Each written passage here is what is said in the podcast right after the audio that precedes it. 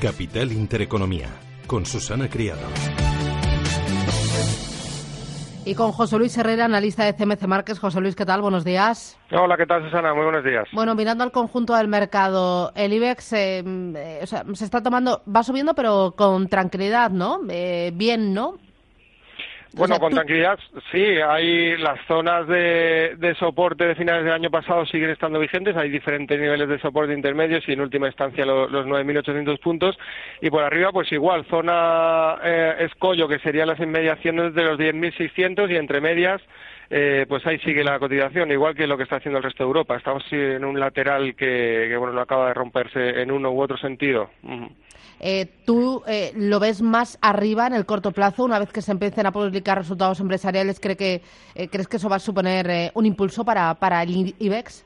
podría ser perfectamente el, pues el, punto a tener en cuenta, los resultados empresariales. También el mercado creo que tiene algo de miedo respecto a cómo puede haber influido un euro eh, pues eh, en su vida ¿no? de los últimos eh, trimestres y eso se podría haber plasmado perfectamente en, las cuentas del trimestre y bueno despejar esa de alguna manera ese ese temor eh, creo que es lo que está lastrando en estos momentos al mercado europeo también porque bueno en Wall Street a pesar de hacer nuevos máximos cada día pero pero ya empieza a verse síntomas de, cansancio también y, y bueno que una posible corrección del mercado americano pues podría suponer también un efecto arrastre en, en las bolsas europeas pero a medio plazo, desde luego sí pienso que, podría tomar el relevo Europa.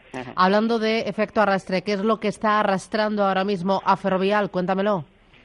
Eh, bueno, ya eh, una de las que peor se está comportando en el, en el IBEX hoy, pues eh, hay noticias corporativas que están suponiendo pues un lastre. Desde luego, eh, es un valor, en estos momentos está cayendo un 3, eh, 30%, el peor que se está comportando en el, en el IBEX y desde luego técnicamente hay una zona, eh, a mi juicio clave, que son las inmediaciones de los 18, 18, 15 aproximadamente, donde ahí podría haber un, apoyo y entrar eh, de nuevo dinero. Es un sector que sigue estando en el, en el punto de mira, pero pienso que la zona de los 18, 15 podría servir de, de entrada eh, para retomar de nuevo la confianza en el, en el valor. Mm, eh, ¿En qué valores ves niveles de entrada, síntomas de, que esto va para arriba?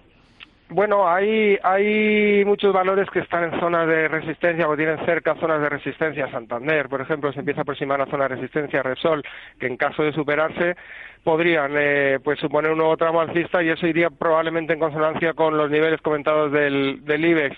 Eh, y otros valores que siguen mostrando debilidad como Telefónica y que, aunque eh, quizás mm, no en estos momentos, pero sí, si bajar algo más, podría ser perfectamente momento de, entrada en las inmediaciones de los 8 euros eh, por acción, porque, bueno, pues acumula una tendencia bajista además que se aproxima a ese soporte relevante de largo plazo y que podría ser un valor interesante en esos niveles de cara a una, cartera pues diversificada. Mm, hoy he visto recomendaciones por parte de Deutsche Bank, eh, sobre Sabadell, sobre Bankia, sobre Bankinter, sobre BBVA. Em, ¿Te gusta el sector bancario? Bueno, igual que eh, hace un par de años con, los tipos eh, deprimidos, pues los inversores en general tenían al sector bancario en cuarentena. Ahora que se empieza a hablar ya, que se empieza a plasmar la posibilidad de que hay más pronto que tarde empieza a haber una senda de subida de tipos en Europa, pues el sector bancario empieza a tener más eh, más interés, eh, eh, empieza a ser objeto de más interés, pero también es cierto que acumulan una subida desde entonces porque la bolsa generalmente anticipa también las noticias y acumulan una subida nada desdeñable. Desde luego el Sabadell, eh, CaixaBank, pues bueno, valores que están influidos también un poco por la incertidumbre política, pues son valores que deberían hacerlo algo mejor ya que también se han comportado relativamente peor si las incertidumbres se despejan en el corto plazo. Pero en el ah, habría que ver valor por valor, a mi, a mi juicio. Yo pienso que, que bueno, hay otros valores eh, que ahora mismo podrían tener un mayor recorrido en el corto plazo. Eh, por ejemplo, con Bankia, eh, dice que baja su recomendación de Bankia hasta los 4,5 euros. ¿Vosotros qué precio objetivo, cómo, cómo veis la evolución de, del precio de Bankia? Bueno, déjame que acceda al gráfico. a ver, Bankia, Bankia. Desde luego no, no lo tengo delante ahora mismo, pero bueno, eh, es como comentábamos, es otro de los valores que, que bueno, podría ser, eh, a ver, lo estoy accediendo ahora. Vale, eh, pues bueno, en Bankia mm, eh, lo que hay es un proceso, está consolidando toda la gran subida previa que tenía desde finales de julio del 2016 hasta los altos de mayo del año pasado y esa, y esa gran subida la está consolidando en un lateral eh, que debería confirmar con la ruptura de los 4.40, 4.45. Todavía está a cierta distancia de ese nivel y, yo desde luego no entraría, no me posicionaría en el valor o bien eh, hasta que no supere ese nivel, lo cual podría dar indicios de, una continuidad de la tendencia previa, o bien eh, hasta que no se apoyara de nuevo en la base de ese, de ese canal, de esa canalización correctiva que está haciendo, que estaría en torno a los 3,65. Así que ahora mismo, pues bueno, zona de nadie, aunque se está aproximando a una zona también de soporte en el corto plazo en estos momentos. Eh, me interesa también el euro. ¿Lo ves mucho más arriba?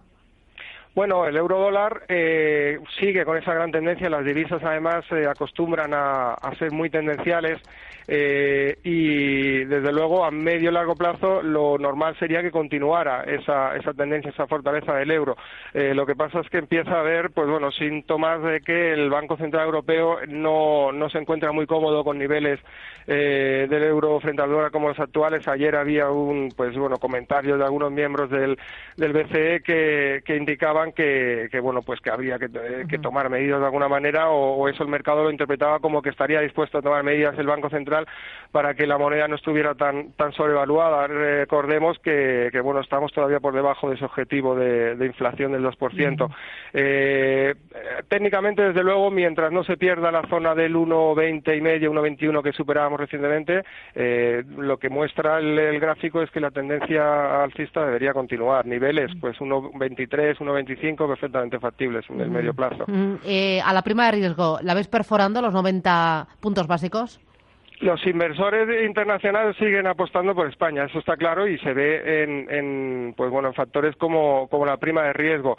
Eh, sin aventurarme a, dar niveles, porque tampoco es un bueno un indicador que suela o un activo que suele seguir eh, demasiado, también influye posiblemente, pues bueno, lo que está haciendo el, bono alemán eh, como referencia, pero es un síntoma de que a pesar de las posibles incertidumbres políticas en el horizonte, pues el inversor sigue confiando en eh, en España y en general Europa debería ser eh, quizás este año sí pues el objeto de, bueno de, dinero de los inversores internacionales ya que venimos algo más rezagados por lo menos plasmado en, las bolsas que, otros mercados. Desde luego la economía debería empezar a dar síntomas de, continuidad también y de mejora. Mm, y para terminar me interesa también la onza de oro. Rebota un 7% desde los mínimos de diciembre.